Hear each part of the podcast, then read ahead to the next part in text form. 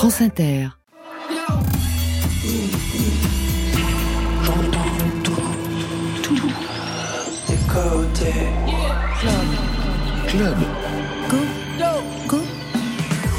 Bonsoir et go pour Côté Club, ça se passe tous les jours au studio 621 de la Maison de la Radio et de toutes les musiques. Bienvenue à toutes et à tous. Côté Club, le magazine rendez-vous de la scène française qui ce soir prend un train cajun, un avion sans aile et même une pirogue. Et vous êtes là, Babix et Eddie Lagouillache. Bonsoir. Bonsoir. Bonsoir. Babix, nouvel album, une maison avec un piano dedans, huit morceaux hantés par une culture musicale qui vient aussi de l'enfance. Un album piano sans parole mais dont les titres sont autant d'invitations voyage. Milonga, Trincagin, Merveille dans la pirogue. On vous entendra au piano ce soir. À vos côtés, Eddie Lagouillache. À la fin du tigre, c'est le titre de ce quatrième album. Sur la pochette, vous posez en chemise hawaïenne. Ça doit donner une piste. Vous en signez paroles et musique à l'exception d'une reprise, comme un avion sans aile de Charles-Élie Couture. Nancy n'est pas très loin. Et vous serez au ukulélé ce soir en live. Côté club, c'est ouvert entre vos oreilles. Côté club, Laurent Goumard sur France Inter. Ouverture voyage voyage avec le rebettico électro de Johan Papa Constantino. Son chat danse sur France Inter.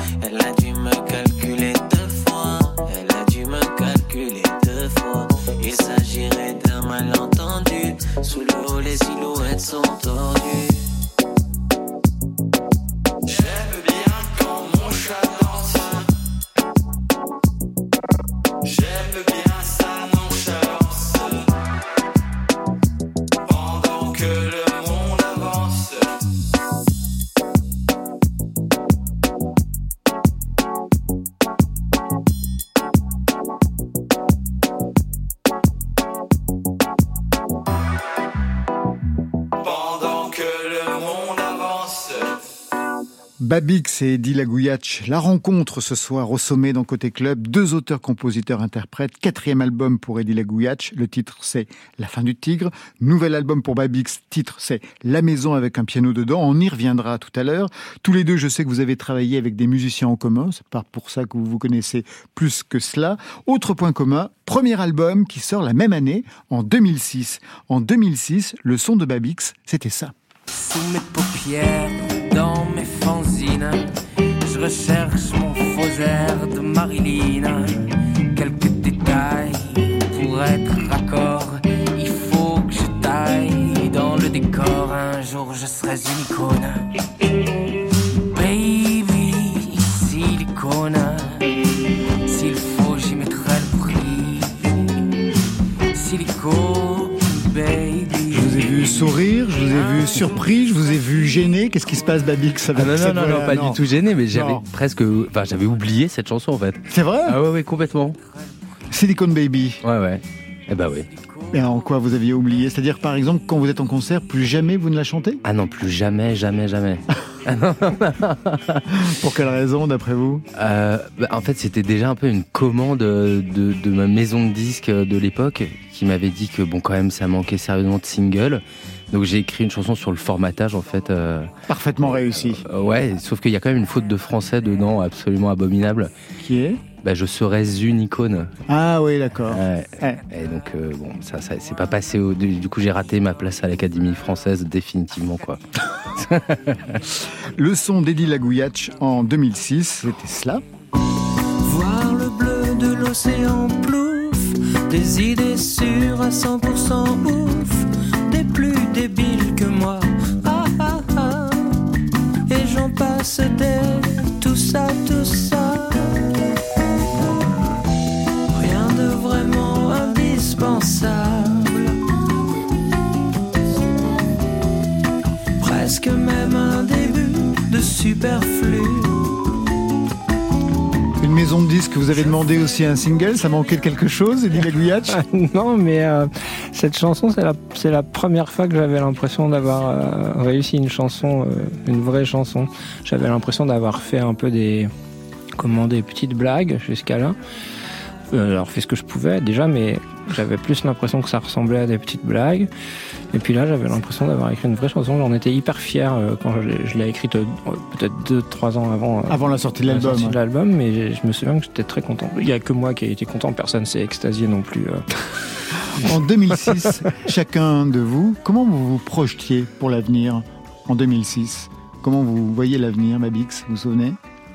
Euh, euh, pas du tout. Je crois que je, vis- je vivais euh, intensément dans le présent. Déjà, j'étais très étonné qu'on s'intéresse à, à mes chansons. J'avais pas du tout prévu ça. Et, euh, voilà. Donc, je crois qu'on on- on vivait euh, à cette époque avec la bande avec qui j'étais, avec qui j'ai monté mon label, etc. On vivait très fort les moments, ce qui nous arrivait. Quoi, on découvrait tout ce, tout ce bazar, euh, les tournées, le studio, tout ça. Donc je me voyais, enfin je, je, sais, même pas si j'avais pensé à un deuxième album quand je faisais le premier. voilà, il n'y avait pas tellement de questions d'avenir vraiment à, cette époque-là. Et pour vous, Eddie Lagouillac Ben, je- je me souviens qu'à l'époque, je trouvais que, que les choses euh, n'allaient pas assez fort, assez vite, euh, etc. Même si j'étais complètement dans une dynamique de, de, de comment on appelle ça, de, de développement, de Oui, Il y avait le printemps de euh, Bourges, il y avait des découvertes. Ouais, c'est ouais. ça. Moi, j'ai complètement euh, bénéficié de tout ce qui con- concerne la, le développement euh, comme ça. Euh, et mais euh, je me sens que je, je trouvais que ça n'allait pas assez vite. Et puis quand je regarde maintenant, euh, avec euh, des années euh, plus tard. Ce qui s'est passé, je me rends compte que euh, ça allait vraiment beaucoup plus vite que maintenant. C'est-à-dire qu'il y a eu un ralentissement, vous avez l'impression Bah, moi parcours déjà j'ai vieilli, j'ai Ouais. beaucoup ralenti quand même. Enfin, ça va quand même. Et puis ce, ce circuit là du développe, enfin du développement de, de la découverte et tout ça, il y a un truc euh, très euh, grisant quoi. L'ascension c'est hyper grisant quoi. C'est euh, ensuite pour pouvoir continuer que ça devient plus difficile. bah, c'est à qu'après si on continue à la même vitesse, on a forcément quand même l'impression que les choses euh, avancent beaucoup moins vite. Alors parce que ça ça arrête d'accélérer en fait. Ça va toujours aussi vite, mais ça n'accélère plus quoi. Et puis l'industrie musicale a pas mal changé depuis 2006. On y reviendra. Pour faire plus amplement connaissance, je vous ai aussi demandé des titres déclencheurs. Chacun reconnaîtra le sien, c'est assez facile.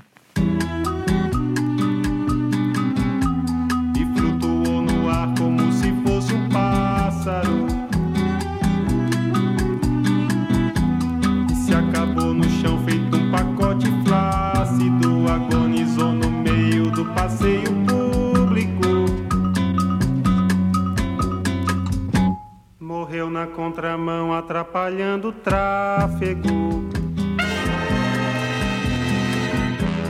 Titre somptueux. Ah ouais, là, qu'on vient Voilà. d'entendre en plus avec l'arrivée des cuivres et tout, c'est Ah bah absolument oui. magnifique. Bah oui. Ça, c'est pour vous donc un titre déclencheur, Ouais. Babix. Construção de Chico Buarque. Chico Buarque. Chico Euh, Buarque. Bah oui, ça a été un titre, je- je- enfin qui est une cathédrale en vérité. euh, c'est un monde en soi. euh, et je me souviens qu'on écoutait ça avec mon pote euh, Franz quand on avait euh, 12-13 ans. On était passionnés de musique brésilienne. On se projetait pour le coup. Vraiment, euh, le Brésil nous paraissait être la terre euh, absolue parce que c'était celle de la musique, euh, euh, le portugais, etc. Et c'est là que j'ai vraiment, je pense, compris comment. euh, Enfin, que je, je- je pense que j'ai compris que je voulais faire ça comme métier avec cette chanson. Je me souviens qu'on écoutait et on réécoutait mille fois les entrées de chaque, chaque instrument, chaque partie. On pouvait, moi, je peux vous chanter chaque partie de chaque instrument de ce morceau-là. Et euh, voilà, je pense que c'est pour moi un des titres sacrés de, de- de- de- des arrangements en fait, euh, et de la construction et du rapport texte-musique, parce que en gros le le texte euh, raconte le- le- un ouvrier qui tombe d'un chantier de voilà et c'est une, une allégorie du- de l'effondrement du Brésil euh, pendant la dictature et l'arrangement et l'instrumentation vient porter ça de manière absolument incroyable. Donc voilà, je crois que le rapport musique-texte il s'est vraiment fait notamment grâce à cette chanson. Vous êtes allé au Brésil? Et ben toujours pas. Toujours pas? Non, non, non, ça viendra. Le titre déclencheur pour Eddie Lagouillac, c'est celui-ci.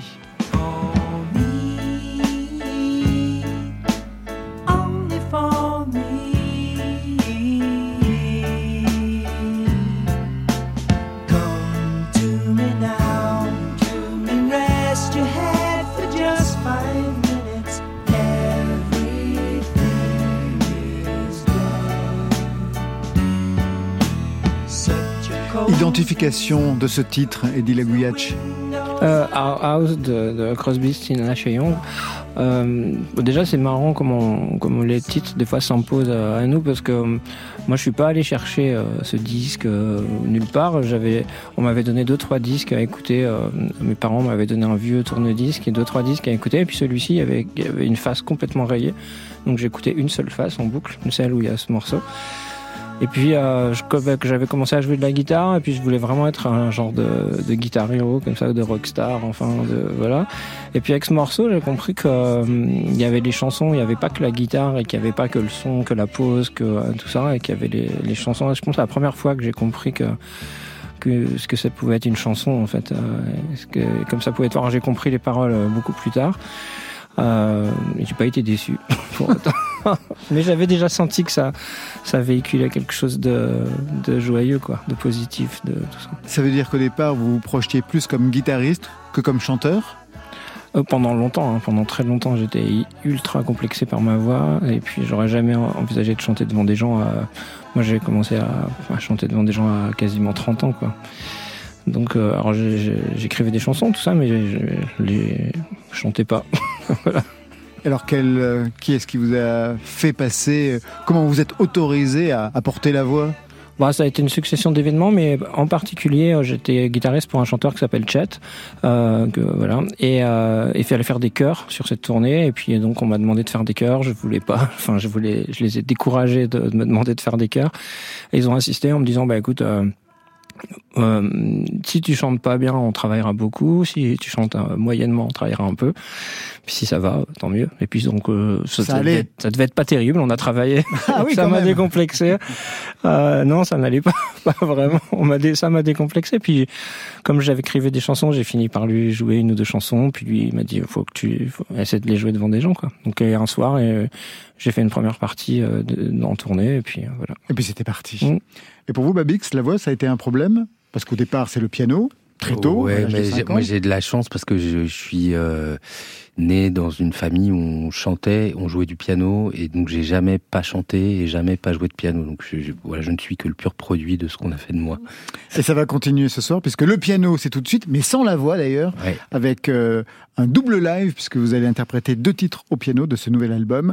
Une maison avec un piano dedans. Je vous laisse regagner notre piano, il n'a rien à voir avec le vôtre, que vous définissez comme un grand orque noir. Ici, pas d'orque, simplement un piano. À queue, c'est déjà pas mal. Sur France Inter.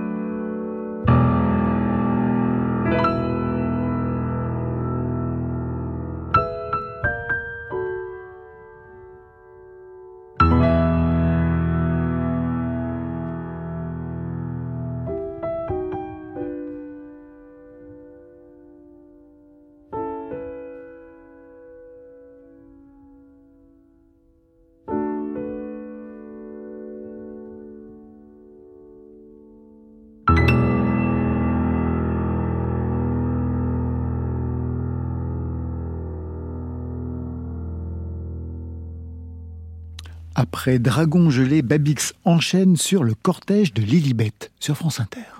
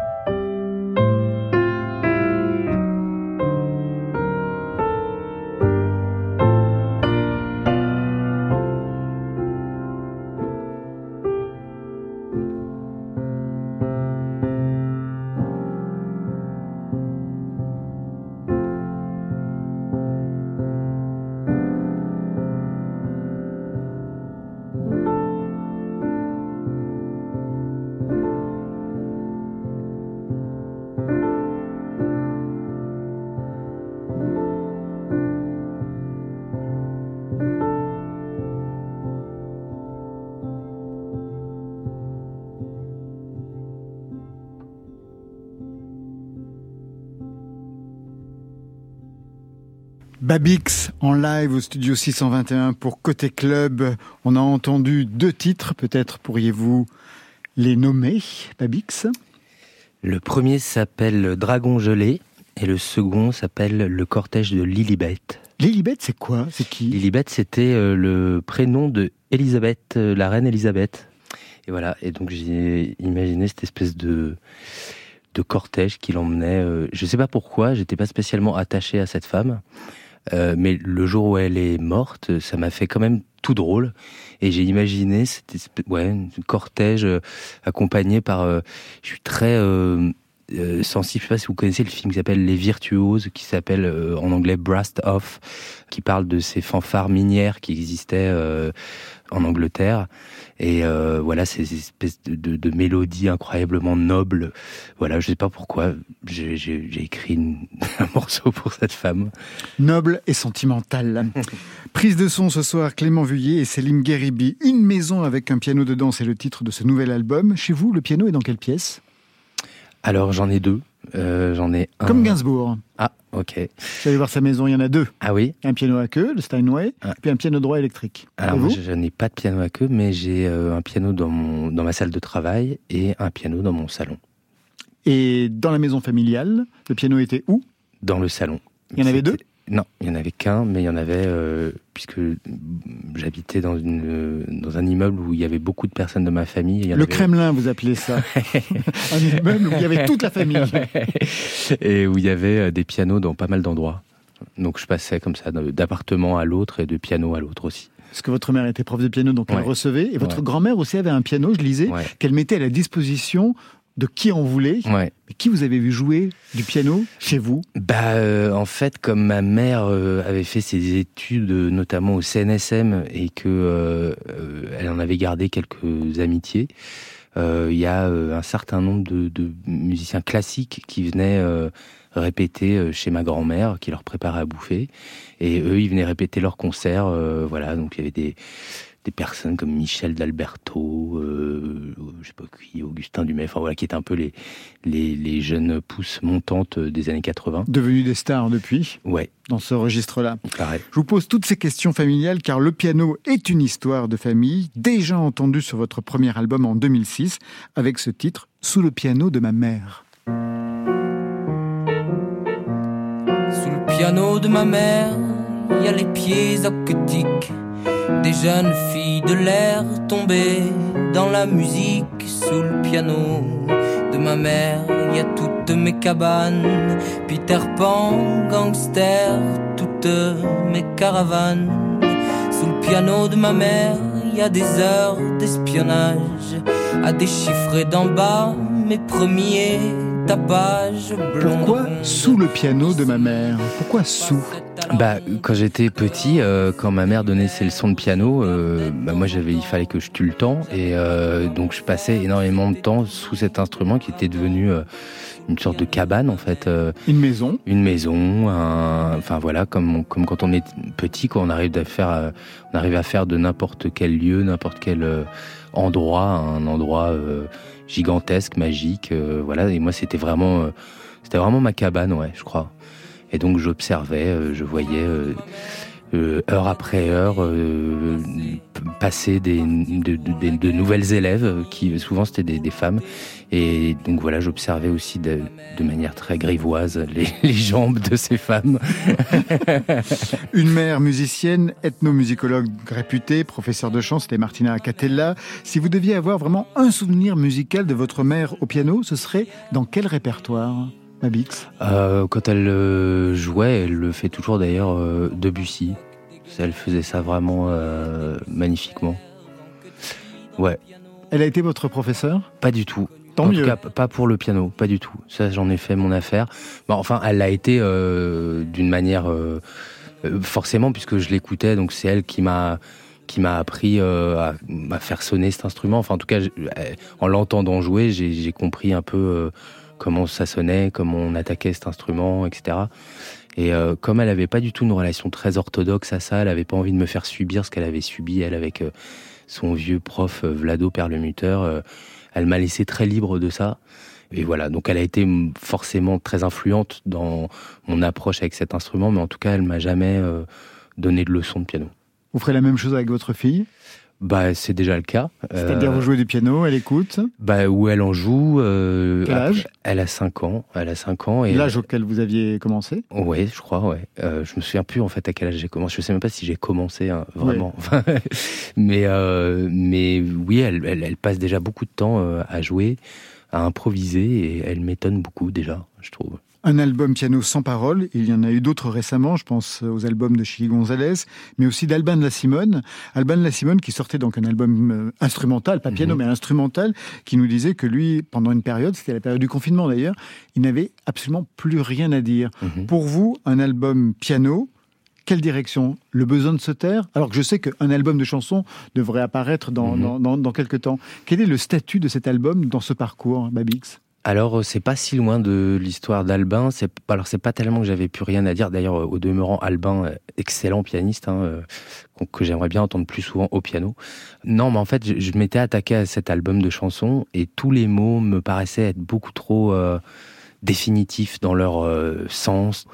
Et comme j'ai la fâcheuse tendance à quand je m'embarque dans un truc à vouloir tout de suite euh, faire l'école buissonnière de ce truc-là.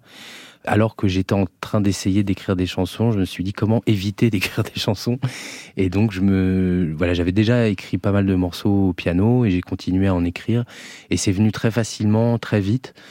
Et donc voilà, je, me suis dit bon bah on va, on va enregistrer ça. Et ça allait aussi avec euh, cette idée de transmission, de, de paternité, parce que j'étais euh, jeune papa et euh, c'était important pour moi de, de rendre ce qu'on m'avait donné aussi, c'est-à-dire que le son que ma fille entend tous les jours à la maison, qu'à un moment donné il soit documenté, qu'il soit capturé et que euh, elle puisse plus tard euh, l'écouter ou pas, mais en tout cas que ça, ça serve d'un petit marqueur de cette période-là, quoi.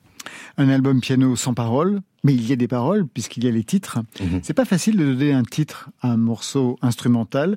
Je me demande comment vous procédez. Par exemple, pour celui-ci, Milonga.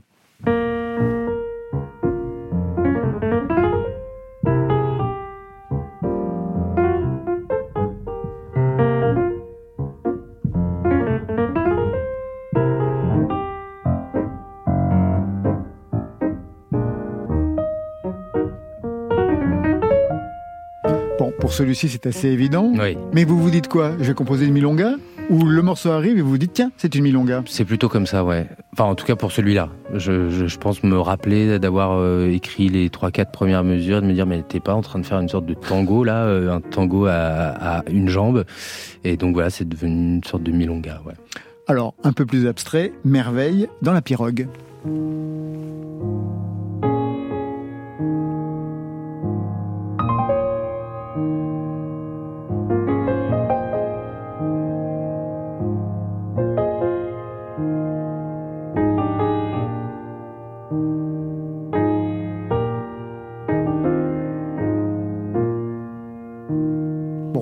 Pas dit, tiens, je suis en train de composer une merveille dans la pirogue. Non, mais par contre, le morceau est parti d'un souvenir euh, d'un voyage que j'ai fait au Congo euh, avec mon ami réalisateur Yvan Schreck et euh, où on a traversé une rive du fleuve Congo avec une jeune femme qui s'appelle Merveille et qui avait terriblement peur de l'eau et des esprits du fleuve.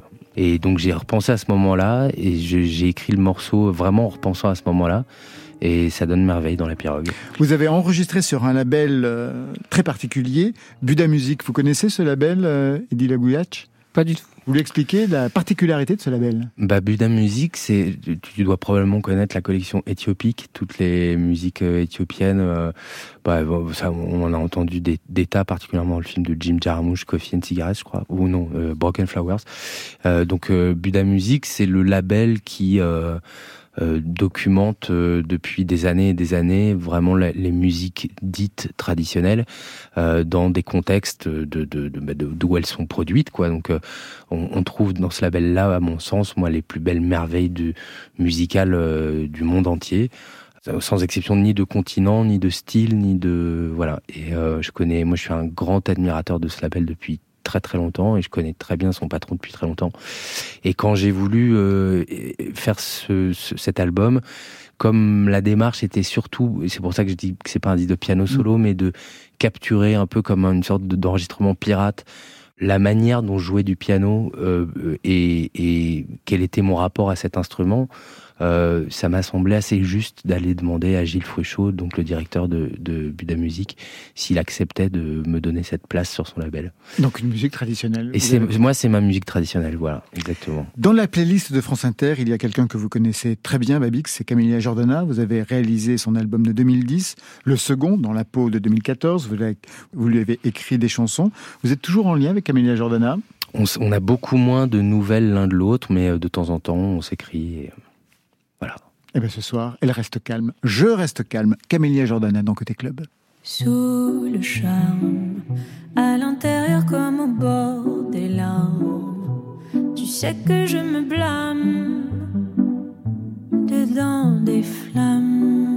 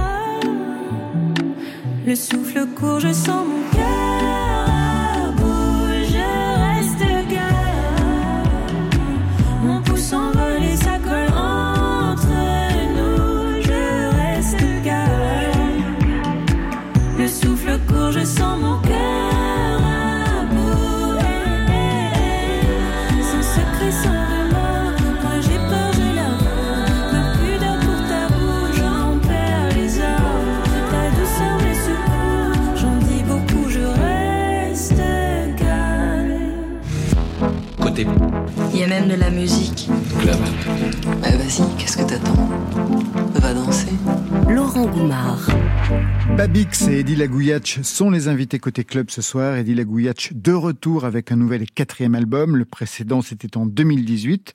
Vous avez pris votre temps, mais je lisais que vous aviez pensé peut-être arrêter, en tout cas que vous vous sentiez en porte-à-faux dans l'industrie musicale. Ça va mieux? Moi, j'ai pensé arrêter dès le début. Ah oui, d'accord. euh, Ah oui, donc c'est remis chaque fois. Ouais, c'est ça, l'histoire de la fin du tigre.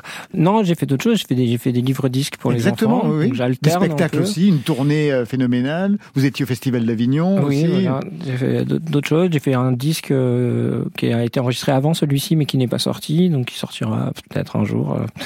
Je sais pas. Euh, voilà, j'accompagne toujours d'autres gens. hein. Je travaille à- toujours comme guitariste à accompagner d'autres Pour gens. les donc, autres, oui. Vous l'avez fait pour Chet, pour Camille et d'autres. ouais. Oui, pour plein. ouais, voilà. Mais Donc, régulièrement, l'idée d'arrêter, c'est quelque chose qui, qui revient chez vous alors? Ouais, parce que je crois toujours que j'en ai marre de l'industrie du spectacle, de l'industrie du disque, de tout ça. Je trouve qu'il y a quelque chose de violent et qui contraste beaucoup avec euh, la douceur de ce que ça peut être d'être dans, dans ces chansons, dans l'écriture et tout ça. Et euh, Mais je confonds toujours cette violence avec le fait que c'est sou- c'est souvent de moi que j'ai un peu ras-le-bol. Et donc, je pourrais très bien partir faire autre chose, mais je me supporterai pas plus, donc je reste. J'apprends à me supporter. Vous comprenez cela, Babix, cette violence de l'industrie musicale comparée à la douceur de composer, d'écrire et de mener à bien ses projets? Ah bah, je comprends. Puis il est, euh, Eddie est très gentil de nuancer son propos et de s'en prendre à lui-même, Euh, parce qu'il faut lui reconnaître que c'est c'est quand même un, sacré bordel. Euh, il faut s'accrocher vraiment, il faut y croire énormément. Et je sais pas si Eddie est sur un label ou, mais mais en tout cas, euh, c'est vraiment une période qui est très très compliquée pour les musiciens et les musiciennes. Et il faut beaucoup s'accrocher quoi pour durer en fait. Vous êtes sur un label Vous répondez Oui, oui, qui s'appelle Ardisto. euh, dont je suis très très content, mais euh, le fait d'avoir des partenaires, c'est euh, sans doute indispensable et puis euh, très réconfortant, enfin très encourageant. Mais j'ai quand même l'impression qu'à chaque fois qu'on a des nouveaux partenaires, on a aussi des nouveaux problèmes, et donc euh, c'est pas c'est pas si simple que je, je voilà, je sais la chance que j'ai d'avoir des partenaires avec qui je peux travailler, etc. Mais pour autant, c'est pas facile. Autre problème, et puis on va en finir avec les problèmes, vous souffrez d'acouphènes Alors Entre pour- autres. Alors ça pour un musicien, c'est- entre autres Oui, entre autres. ouais. Non, j'ai des gros problèmes d'audition. J'ai euh, Waouh. j'ai des acouphènes énormes, j'ai des pertes d'audition. J'ai passé quasiment un an à entendre saturer dans une oreille. J'entends plus les mêmes notes dans les deux oreilles à partir d'une certaine fréquence, etc. C'est compliqué là. Ouais. Quel a été l'impact sur l'album, justement, cet handicap Eh ben, une chance, euh, parce que euh, une semaine avant de- le début de l'enregistrement de l'album, j'ai eu un, un genre de choc auditif et donc je me suis mis à à plus rien entendre, quoi, à, entendre saturer. Tout, tout- toute ma vie euh, avait le son d'une manif CGT, quoi. Et, euh, et vraiment, et euh, j'étais en- enfermé comme ça dans ma tête avec des acouphènes, avec un bruit très sourd, avec tout était saturé, même ma voix quand je parlais, euh, ma propre voix était saturée. Les gens n'avaient plus la même voix, ma mère n'avait plus la même voix. Enfin, c'était un cauchemar. Et l'album commençait, donc il s'agissait de savoir est-ce que j'enregistre quand même le disque, est-ce que je l'enregistre pas. On a choisi de l'enregistrer quand même avec le réalisateur, à qui je m'en suis remis euh, voilà, entièrement. Euh, et donc j'ai enregistré tout un album en en n'entendant pas ce qu'on enregistrait, enfin très peu, quoi, en entendant une espèce de bouillie de, de son. J'ai- On a passé des heures à enregistrer des guitares où pour moi toutes les guitares avaient le même son, donc j'étais aiguillé en fait par un réalisateur. euh, ce qui, qui devrait être le cas tout le temps, mais là en plus moi j'entends, je j'avais pas tellement le choix. Et donc je regrette pas d'avoir quand même voulu enregistrer l'album parce que j'ai fini par euh, réussir à l'entendre à peu près normalement. Euh, et puis que c'était une bonne surprise quoi. C'était euh, agréable et je- j'aurais sans doute pas laissé autant de latitude au réalisateur si j'avais eu euh, Maîtriser, mes, mes euh, oreilles de d'habitude, qui étaient déjà un peu euh, abîmées, mais euh, qui me pose, ça ne me, ça me posait pas de problème avant. Et là, comment elles vont, vos oreilles, aujourd'hui? Ça va mieux, ça va mieux. Bah, Vous êtes traité il n'y a pas vraiment de, Non, traitement en fait. Je pense que les, le- les médecins, une fois que les médecins ont évacué l'idée que vous, peut-être vous étiez en train de mourir, après, ben, on, on vous dit qu'il faut vous habituer. Puis euh, voilà, donc comme j'étais pas en train de mourir, il fallait que Que vous habituez. que je m'habitue. Peut-être que je me suis habitué, peut-être que c'est passé. Je, je sais pas, peut-être que ça reviendra. Je- On verra. On va vous entendre tout de suite en live avec un ukulélé pour un titre de ce nouvel album. Le titre que vous avez choisi, c'est Croire en mieux. Ça pourrait être un commentaire de ce que vous venez de dire, Eddie Lagouiach. Il y a des fantômes qui m'accompagnent, qui dansent son corps quand j'éteins la lumière. Y a des chandelles, des feux de Bengale derrière mes yeux, dans mon désert, des arcs-en-ciel dans mes nuits blanches qui m'aident un peu à y voir clair. Y a des géants qui soufflent dans mes branches et qui me gardent la tête en l'air. Je lève pas les yeux au ciel. Je vais plutôt croire en mieux. En mieux. Il y a des chansons qui sortent de l'ombre et qui prétendent qu'elles sont de moi. Ça suffit pas pour changer le monde, mais elles me portent, elles me tiennent droit. J'entends des voix, mais pas des sermons. C'est des poèmes, c'est juste pour moi. Y a des lueurs qui vagabondent, qui me racontent que tout va pas si mal.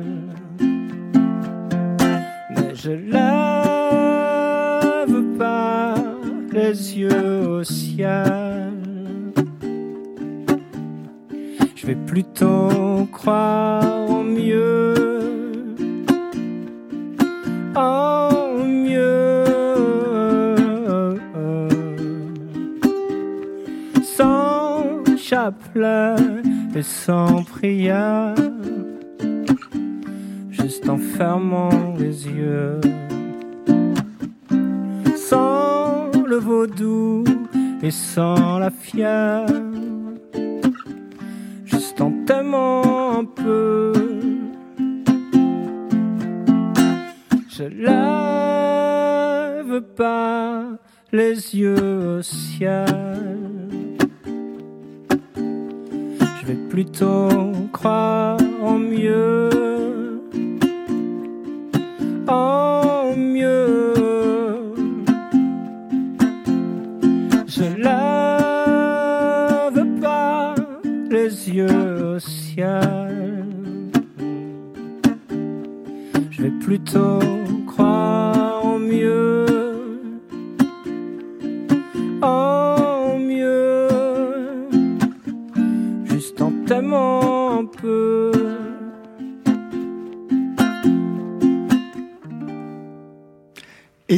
Lagouillac, ukulélé en live pour Côté Club, prise de son précise, elle est signée Clément Vuillet, Céline Guéribi.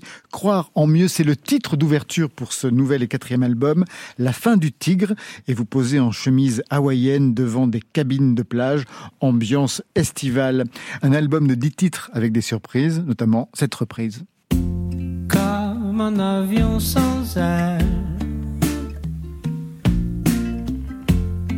J'ai chanté toute la nuit. J'ai chanté pour celle qui m'a pas cru toute la nuit. Même, même si je peux pas m'envoler,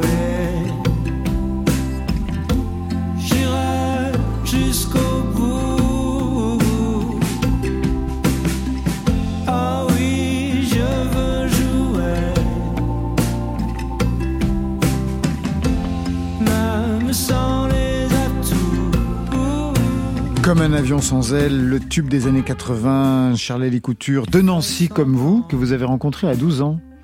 Ah oui, je, suis allé le, voir puisqu'il habitait dans un village à côté du mien. En tout cas, l'été quand il était en vacances. Euh, et puis j'avais très envie de lui dire que j'adorais euh, cette chanson et l'album euh, où se trouve cette chanson.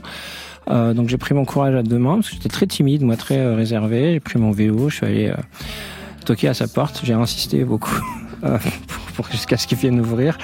Euh, donc il n'était pas dans, dans des dispositions hyper. euh, voilà, j'ai, j'ai- moi, j'ai- enfin, Vous je savais pas quoi lui quoi. dire. Je savais pas quoi lui dire. Je savais pas ce que j'attendais. Je pensais qu'il allait ouvrir la porte et que le- la lumière allait jaillir comme ça de l'intérieur de la maison, que j'allais avoir un genre de révélation. Et puis, euh, et puis ça, ça n'a pas été le cas. Euh, je, je me souviens pas exactement de. En tout cas, j'ai- je suis reparti très frustré, euh, très frustré, très euh, comment, euh, un peu traumatisé quand même, parce que euh, j'avais pris pris sur moi pour aller voir quelqu'un, lui dire que j'aimais bien son travail. C'était impossible avec mon mon caractère de l'époque. Et puis euh, j'ai gardé ça longtemps. En fait, euh, ça a été compliqué longtemps. Puis euh, comme je suis à- j'habite à Nancy, donc on m'a beaucoup parlé de Charlie Couture. Oui. La vie m'a ramené à lui, à lui de plein de façons anecdotiques, mais en tout cas de plein de façons, tout le temps, toute ma vie. J'étais dans le même lycée que lui. Mon premier éditeur avait été son manager. Ma, ma belle-mère était amie avec sa sœur. Enfin, Ah oui, non, mais ça- quand même. ouais, ça- ouais, non, ça, ça- Puis comme euh, dès que je suis en tournée, on me dit ah vous arrivez de Nancy, et ben Charlie Le Couture est passé il y a pas longtemps, etc. Et donc euh, je m'étais dit bah je- maintenant que enfin il y a longtemps je m'étais dit puisque mon, mon métier c'est musicien on va se croiser et il faudra que je lui parle de, ce- de cette rencontre cette première rencontre pour lui dire que que je suis resté très frustré de, cette, de, de tout ça et puis que ça, ça m'a vraiment pris euh, beaucoup de temps pour pouvoir à nouveau dire à quelqu'un euh, que j'aimais bien son travail, quoi. Ah bah oui, Et, je peux euh, imaginer, oui. Et puis, euh, j'ai fini par euh, déjeuner, à dîner à côté de lui à l'occasion d'un concert. euh, voilà. Et il était tellement euh, adorable que j'ai pas pu me résoudre à évoquer cet épisode. Pour autant, je suis quand même pas passé à autre chose, donc j'ai décidé de de- d'exorciser tout ça en, en enregistrant moi-même euh, cette chanson. Ah mais vous êtes vraiment hanté. Ouais, puis cette chanson, elle est particulière.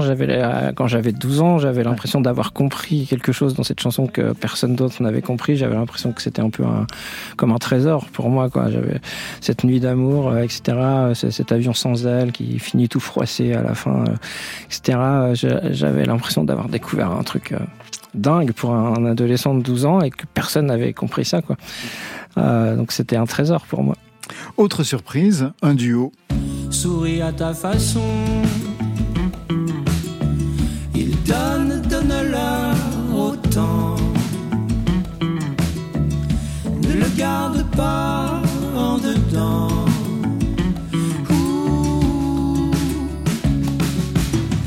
Il ne dort jamais que d'un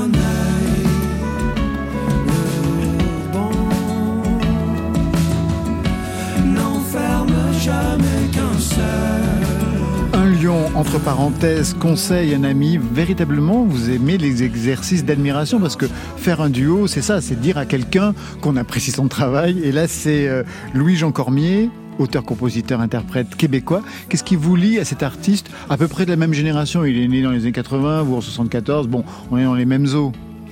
Euh, on- alors, on, on se connaissait pas du tout. Moi, je connaissais un peu ses disques, euh, euh, enfin, un, ou deux albums en particulier que j'avais beaucoup écouté.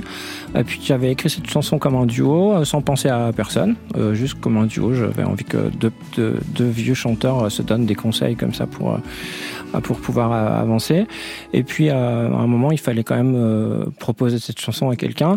Puis, vous, ça vous aura pas échappé dans la musique quand les gens font des duos. Soit on fait un genre de duo un peu paillette, donc on invite quelqu'un comme ça qui est beaucoup plus connu, beaucoup plus voilà. Soit on invite un vrai ami quoi. Et donc moi j'ai fait ni l'un ni l'autre. J'ai invité j'ai invité quelqu'un dont j'avais vraiment envie d'entendre la voix. Je me suis dit quelle est la voix que j'aurais envie d'entendre avec moi. euh, voilà quelle, quelle quelle voix j'ai envie d'entendre pour me qui, qui pourrait me donner des conseils comme ça et me, me dire que tout, tout va bien se passer quoi. Mais oui, tout va bien se passer. Voilà. Donc je, on- voilà, j'ai euh, bêtement, euh, enfin bêtement, simplement proposé la chanson à, à Louis-Jean parce qu'on avait une connaissance en commun et puis les choses ont- sont passées très simplement. Et vous êtes allé au Québec alors que vous auriez pu faire ça aussi par le net? Ah ouais. Alors pour le coup, je voulais pas, euh, je voulais qu'on fasse vraiment, on a Vraiment vraiment, chanté ensemble l'un en face de l'autre. Ouais. Ça c'est parfait. Je vous regarde tous les deux, Edith Lagouillac et puis Babix, et je vois que vous avez en commun euh, pas mal de tatouages. Enfin, vous, vous en avez énormément manifestement, Edith Lagouillac. Je, oui, enfin oui, j'en ai beaucoup. Ce sont que des dessins, il n'y a aucune inscription euh, Ah, si, il y a textuelle. plein d'inscriptions là. Celle-là vous, peut vous intéresser par exemple. ouais, c'est marqué quoi? Alors c'est écrit en français et en anglais au cas où je. C'est écrit couplet refrain, couplet refrain, pont refrain. Couplet, refrain, couplet, refrain. Ça me rappelle quelque chose. Pont refrain. Ouais. C'est un peu le, la base de mon métier. Et chez vous, qu'est-ce qu'il y a marqué, Babix? Il n'y a rien marqué. Il y a, Des fleurs. C'est des fleurs qui s'appellent des Suzanne aux yeux noirs, Ah, qui est aussi le titre d'une de mes chansons. bah oui, c'est ça. Je laisserai découvrir, euh, faire le lien. Tout à fait. On va se quitter avec un peu de chaleur humaine. C'est le titre de Nicolas Michaud qu'il a écrit en vacances. Je jouais du ukulélé, vous voyez, comme vous, euh, Elie sur une terrasse juste pour m'amuser. Et la chanson m'est littéralement venue. Pas seulement le début, mais toute la chanson, avec le refrain et tout. En une heure environ, je la chantais entièrement. Je suppose que c'était un envoyé du ciel. perdu dans le cœur des foules. Rien à faire là. Vos sirènes, vos sons me saoulent. Je n'ai rien à faire là. Oh chérie, dis-moi quand tu viens. Oh chérie, dis-moi quand tu viens. Retour à la terre. Retour en arrière. Que tout est chaleur humaine que tout est chaleur humaine. Porte fruit, porte fruit. Noyé dans l'enfer des chiffres, je ne sais qu'en faire.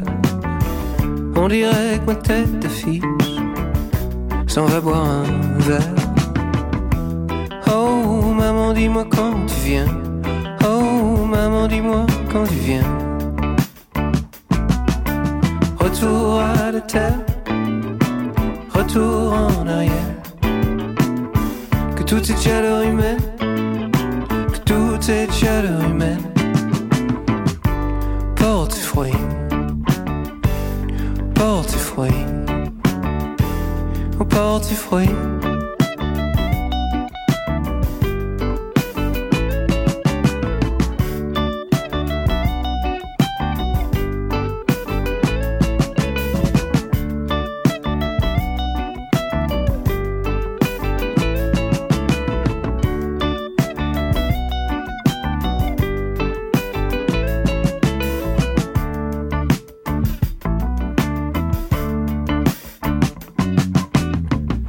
J'attends dans la brume du soir l'apocalypse.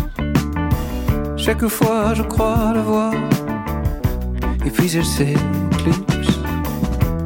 Oh mon frère, dis-moi quand tu viens. Ouais, mon frère, dis-moi quand tu viens.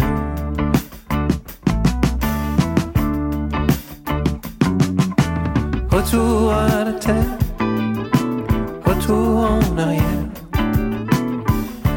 chaleur humaine, que toute cette chaleur humaine porte ses fruits, porte ses fruits, oh, porte ses fruits.